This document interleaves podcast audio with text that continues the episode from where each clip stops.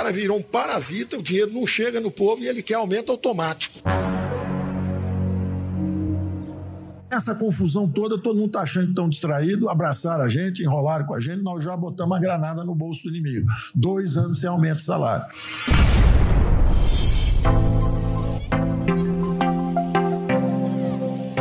Olá, eu sou Sonali Ramos, coordenadora de Mulheres, LGBTI e Políticas Sociais do Sindijus, Sindicato dos Trabalhadores do Poder Judiciário do Estado de Sergipe. As frases que acabamos de ouvir foram ditas pelo ministro da Economia do Brasil, Paulo Guedes, que costuma atribuir os problemas do país aos servidores públicos.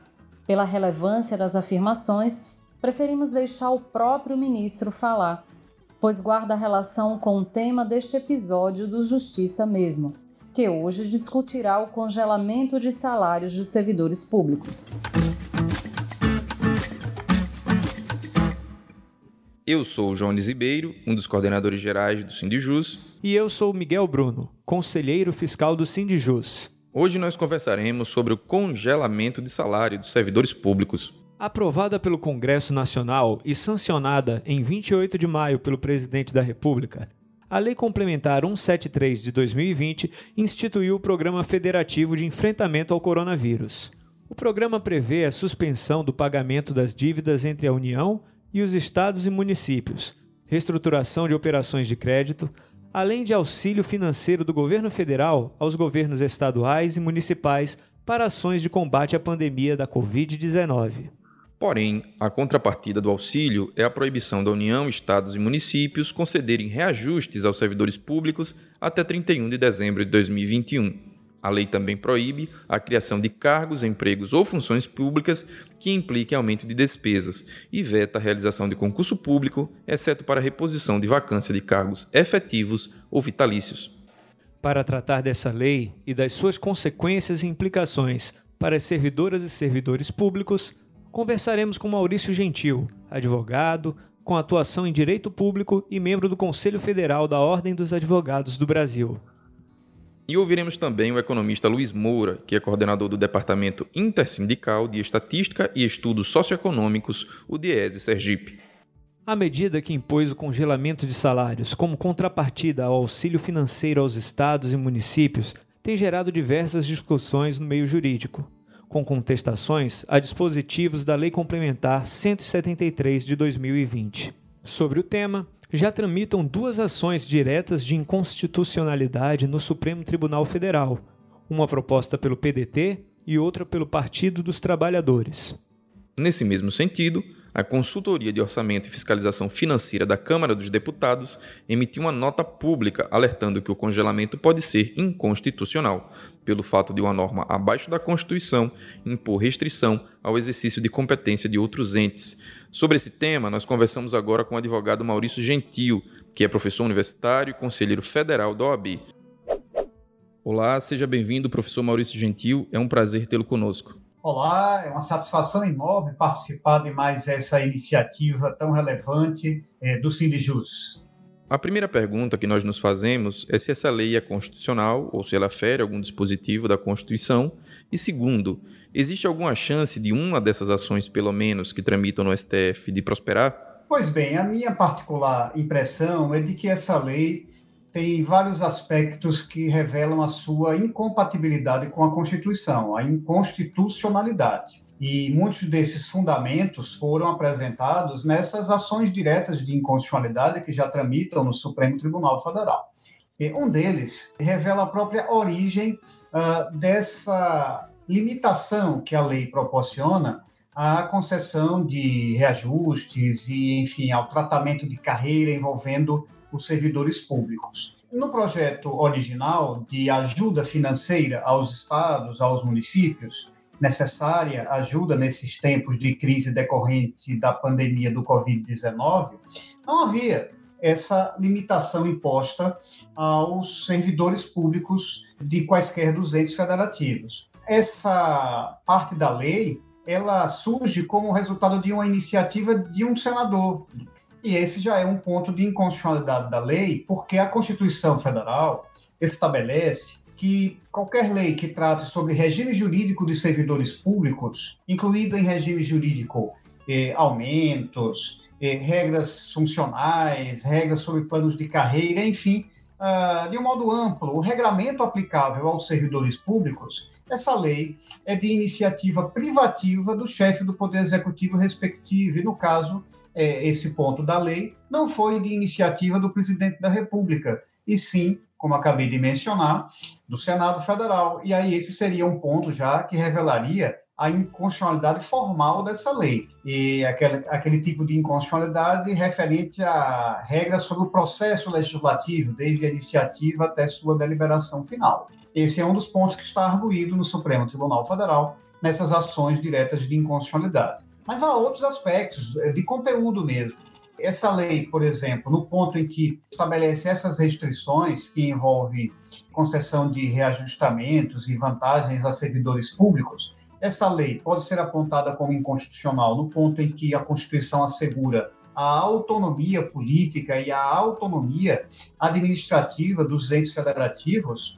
Então, é uma lei federal que está se imiscuindo na autonomia de estados e municípios que, de acordo com suas realidades e condições financeiras, eventualmente possam conceder reajustes ou vantagens funcionais, mas estarão impedidos por conta dessa lei, uma lei federal. Então, aí um outro apontamento de inconstitucionalidade seria essa invasão da autonomia política, legislativa e administrativa de estados e municípios. Também há apontamentos de inconstitucionalidade nessa lei no ponto em que ela minimiza vantagens constitucionais estabelecidas para os servidores públicos. E aí, então, você teria também constitucionalidade material e também no ponto em que ela acaba por proporcionar um retrocesso social, no momento em que estamos numa crise muito grande decorrente da pandemia do Covid-19, há uma necessidade inexorável de promoção de políticas públicas de avanço social e não de retrocesso social né? O Estado, entendido ele Estado, Estado brasileiro, em todos os seus entes federativos, devem adotar políticas públicas para a promoção social e não para o retrocesso social, sendo que é um elemento fundamental da Constituição essa proibição do retrocesso social, e aí nesse ponto também estaríamos diante de apontada inconstitucionalidade. Agora, se você me pergunta qual é a perspectiva que eu tenho de essa essas inconstitucionalidades serem efetivamente declaradas pelo Supremo Tribunal Federal, aí já vai um passo além, porque, infelizmente, muitas vezes o Supremo Tribunal Federal acaba sendo sensível em julgamentos de ações como essa, acaba sendo sensível a argumentos financeiros, a argumentos que não são argumentos jurídicos propriamente ditos, mas argumentos eh, ad terrorem, digamos assim, apresentados pelos entes públicos, e acaba digamos assim, diminuindo as perspectivas de sucesso, digamos assim, nessas ações diretas de inconstitucionalidade. Então, a minha perspectiva é de que há diversas inconstitucionalidades nessa lei, mas não tenho muita esperança de que, nesse primeiro momento, o Supremo Tribunal Federal venha a reconhecer essas inconstitucionalidades, venha a declarar essas inconstitucionalidades. Maurício, vamos imaginar que o pior aconteça e que a norma seja considerada constitucional pelo STF. A maior parte das carreiras do serviço público possui algum elemento de evolução por tempo de serviço, como triênios, letras, realidade que se repete para os servidores do Tribunal de Justiça de Sergipe. Quais seriam os limites da lei? Ela pode barrar a evolução na carreira? Então, na minha interpretação, isso não pode acontecer. Não é isso que a lei prescreve. Porque o artigo 8 da lei determina que, na hipótese de decretação de calamidade pública, como na presente situação envolvendo o Covid-19, a União, os estados, o Distrito Federal e os municípios afetados pela calamidade pública do Covid-19 ficam proibidos até 31 de dezembro de 2021 de. Aí vem o inciso primeiro, que é o grande revelador aí dessa problemática. Inciso primeiro diz que ficam proibidos de conceder a qualquer título vantagem, aumento, reajuste ou adequação de remuneração a membros de poder ou de órgãos, servidores e empregados públicos e militares, exceto quando derivado de sentença judicial transitada em julgado ou exceto quando derivado de determinação legal anterior à calamidade pública. Nós sabemos que plano de carreira, regras sobre avanço na carreira, progressões funcionais, elas estão estabelecidas na lei muito antes da calamidade pública decretada, muito antes da pandemia. Existe toda a, a previsão funcional desses avanços na lei vigente há muito tempo. Então, na minha interpretação, a ressalva da parte final do inciso 1 do artigo 8 ampara completamente a possibilidade de continuar a haver, nesse período, até dezembro de 2021, sem qualquer restrição, os avanços funcionais, os avanços decorrentes de determinação legal anterior, como são aqueles avanços previstos no Estatuto e Plano de Carreira e leis específicas que tratam do tema da evolução funcional dos servidores públicos de um modo geral, dos servidores públicos do Poder Judiciário também. Quero crer que essa ressalva da parte final do inciso primeiro também deve ser utilizada na interpretação construtiva e progressiva do que se estabelece lá no inciso nono desse mesmo artigo 8 porque esse inciso nono ele está é, estabelecendo a proibição de contar o tempo né, até 31 de dezembro de 2021 como de período aquisitivo necessário para a concessão de anuênios, triênios, quinquênios, etc. Mas interpretando o inciso nono combinadamente com o inciso primeiro, o meu modo de efetuar essa interpretação é no sentido de que também essas regras sobre contagem de tempo para efeito de vantagens funcionais, como anuênios, triênios, quinquênios, licenças prêmios e, e equivalentes, desde que previstos em lei anteriormente à decretação da calamidade pública, também não pode haver a incidência dessa restrição. A Lei Complementar 173 fala em reajuste salarial, mas em nenhum momento trata da revisão geral anual ou de revisão inflacionária. Expressões técnicas relativas ao direito que possui o servidor público de ter a reposição integral da corrosão do salário causada pela inflação. A lei também corta esse direito dos servidores públicos? Na minha interpretação, então, o que nós temos é que a lei não fez essa referência até porque não poderia jamais fazer. A revisão anual de remuneração dos servidores públicos é uma garantia constitucional fundamental estabelecida explicitamente no inciso décimo do artigo 37 da Constituição. De modo que uma lei complementar que seja, mas uma norma infraconstitucional jamais poderia frustrar, cancelar a revisão de remuneração anual determinada no texto constitucional. Veja que nem mesmo a lei de responsabilidade fiscal, que é alterada e é tratada também na lei complementar 173, a lei de responsabilidade fiscal não chega a esse ponto de proibir a concessão de revisão anual de remuneração. Por quê? Porque é uma garantia constitucional, é uma obrigação constitucional. Acaso o poder público, acaso União, Estados, municípios queiram se valer da lei para não conceder a revisão de remuneração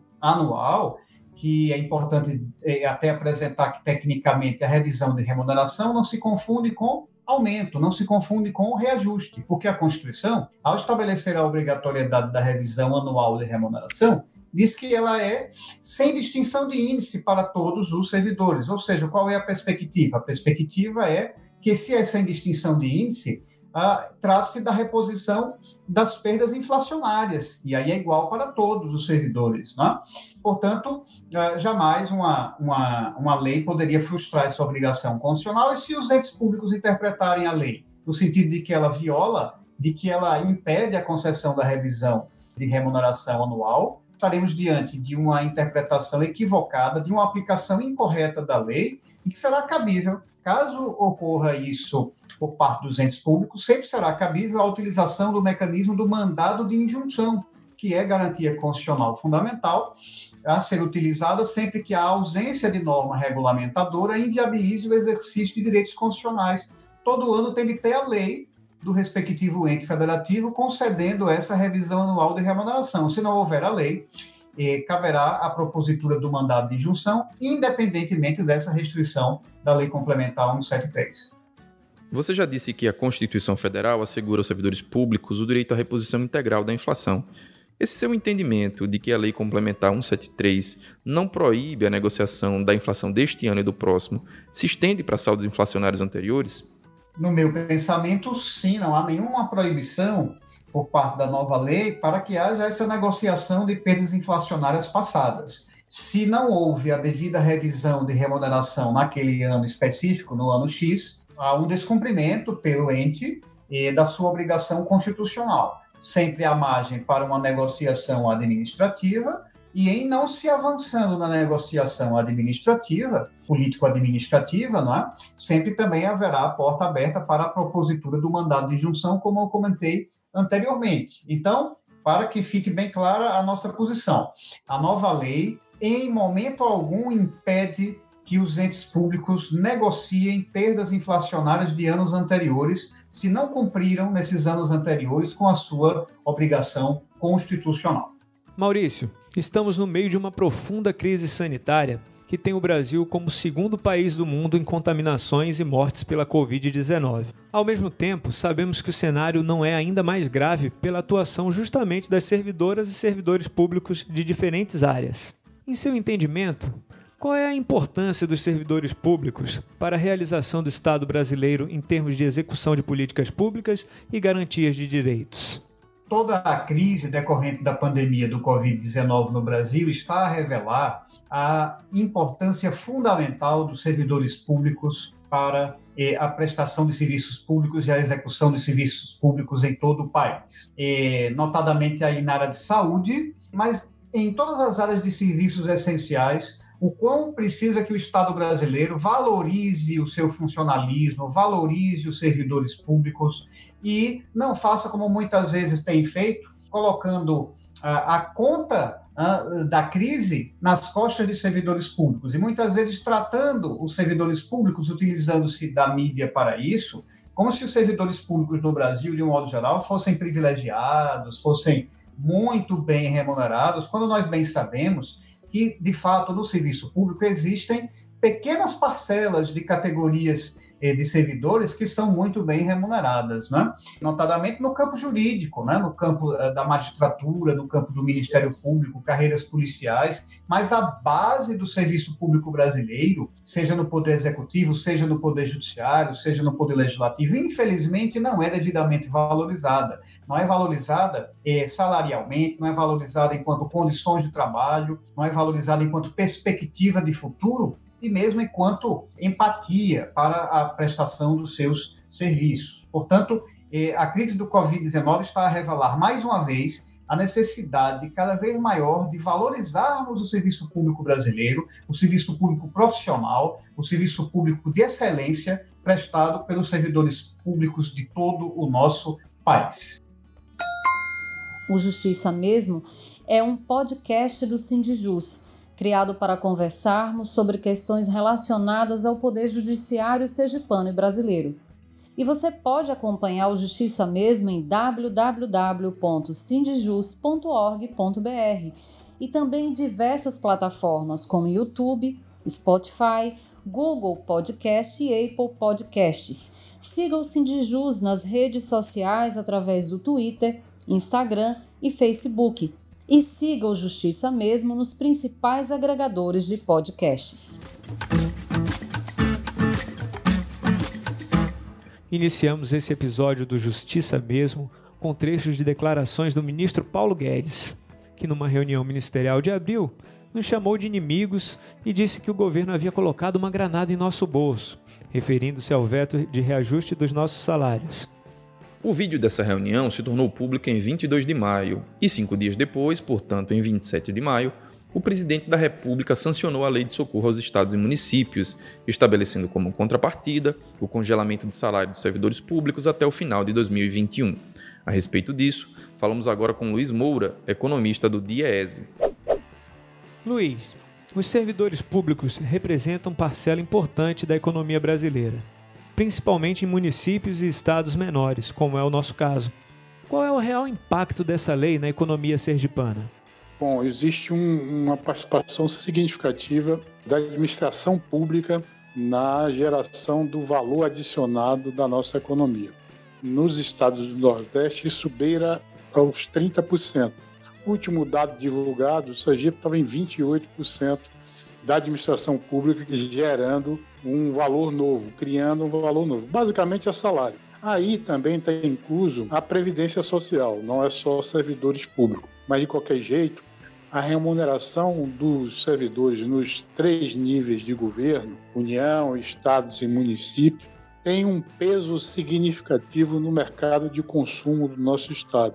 Então, quando você congela salário de servidores, na prática você está congelando o consumo desses servidores, impactando negativamente a nossa economia, não só no comércio, mas também na arrecadação de tributos. Por isso eu tenho afirmado sempre que é um tiro no pé o governante que congela o salário dos seus servidores.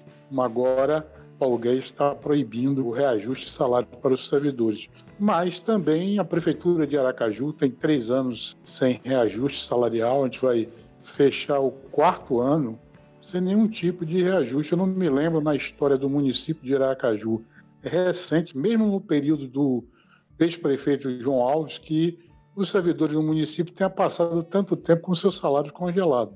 Algumas categorias têm conseguido barrar essa intransigência do poder, no sentido de não poder dar reajuste algum para os seus servidores.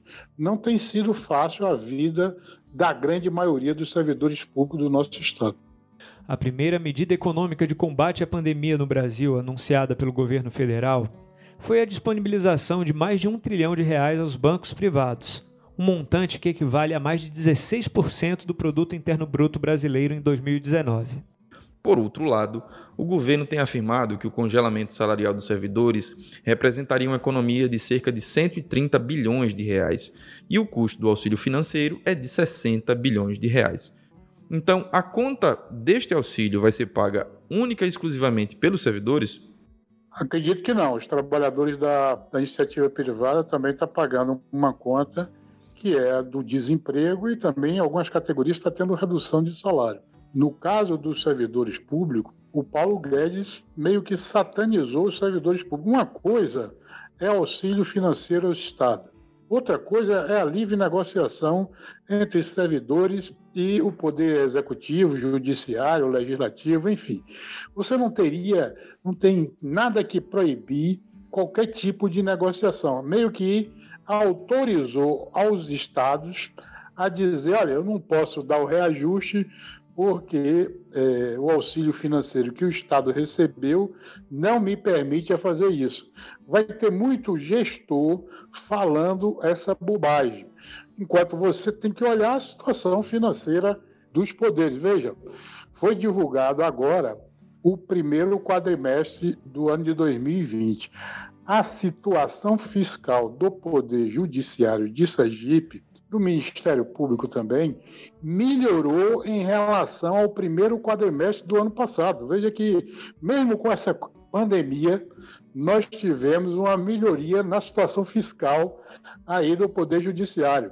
O ano passado estava gastando 5,64% da receita do Poder Judiciário com o salário, aí todos os salários, e esse primeiro quadrimestre isso caiu para é, 5,28%. Isso mostra que, mesmo na pandemia, os salários dos servidores do judiciário cresceram menos do que a receita do Poder Judiciário. Nós tivemos aí, nesse primeiro quadrimestre, comparado com o primeiro quadrimestre do ano passado, um aumento de 3 milhões no gasto com os servidores do Poder Judiciário. Então, de posse desses números, se você tivesse uma negociação, em negociação com o Poder Judiciário, para chegar no limite é, máximo, né, é os 6%, você poderia estar praticando um aumento da despesa de salário em 13%, para chegar no limite prudencial em 7%. Então, como é que você proíbe a livre negociação entre os servidores e o poder. Vai depender de caso. Se tiver uma situação muito grave, é claro que vai ter algum tipo de entendimento. O que está errado é você proibir e satanizar os servidores públicos. Primeiro, você auxiliar os estados, uma medida correta. Segundo, você arrochar o salário dos servidores em nome de um auxílio aos estados. Uma coisa não deveria ter nada a ver com a outra. Luiz, é fato que os estados e municípios enfrentarão e já estão enfrentando sérias dificuldades com parte do comércio paralisado e uma tendência de diminuição da arrecadação, o que exige uma ajuda federal. Ao mesmo tempo, já vemos movimentações do executivo e do legislativo para discutir redução salarial do funcionalismo público, como forma de garantir novas parcelas do auxílio emergencial às famílias mais pobres do país. Nesse cenário, quais medidas poderiam ser adotadas de modo a garantir o auxílio tanto aos estados e municípios quanto às parcelas mais vulneráveis da população, mas sem prejudicar os servidores públicos?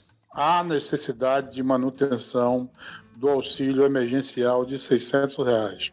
81 bilhões de reais foram injetados na economia brasileira graças à aprovação desse auxílio, que não foi por vontade de Bolsonaro. Por ele, as pessoas estariam recebendo 200 reais. O estado de Sergipe recebeu até o momento 1,2 bilhões de reais. Isso é mais do que o que é arrecadado de ICMS, mais do que o FPM e o FPE, tudo junto. Então, mostra a importância desse auxílio na nossa economia. Agora, você concedeu o auxílio para as famílias carentes, que está nesse momento numa dificuldade, não tem como ter uma renda, principalmente aí o trabalho informal, isso não tem nada a ver com você reduzir salário de servidores. Existe um estudo do Instituto Fiscal Independente, que é uma instituição do Senado Federal, eles fizeram uma estimativa que o interessante é que, graças a esses auxílios, nós poderemos ter um aumento da receita de alguns estados, mesmo com essa crise. Então, a ajuda aos estados ela é necessária, a ajuda às pessoas que estão sem renda é necessária. Agora, você, em nome disso, reduzir salário é, de servidor, a meu juízo, é querer é, fazer demagogia aí com a vida dos servidores públicos. O que o Congresso, o que o governo e a sociedade deveria estar debruçado é como é que nós vamos taxar as famílias mais ricas do nosso país de forma é, permanente para que garanta essa renda mínima para as pessoas desassistidas do nosso país e você transfira dinheiro de fato dos mais ricos para essas pessoas mais pobres. Não adianta você querer tirar dinheiro dos pobres para entregar aos pobres. Né? A grande maioria dos servidores públicos ganha até três salários mínimos. Então não é, nós não estamos falando de salários absurdos, em que pese nós temos alguns exemplos, vocês conhecem bem disso, de pessoas que recebem é, remunerações bem acima do teto constitucional.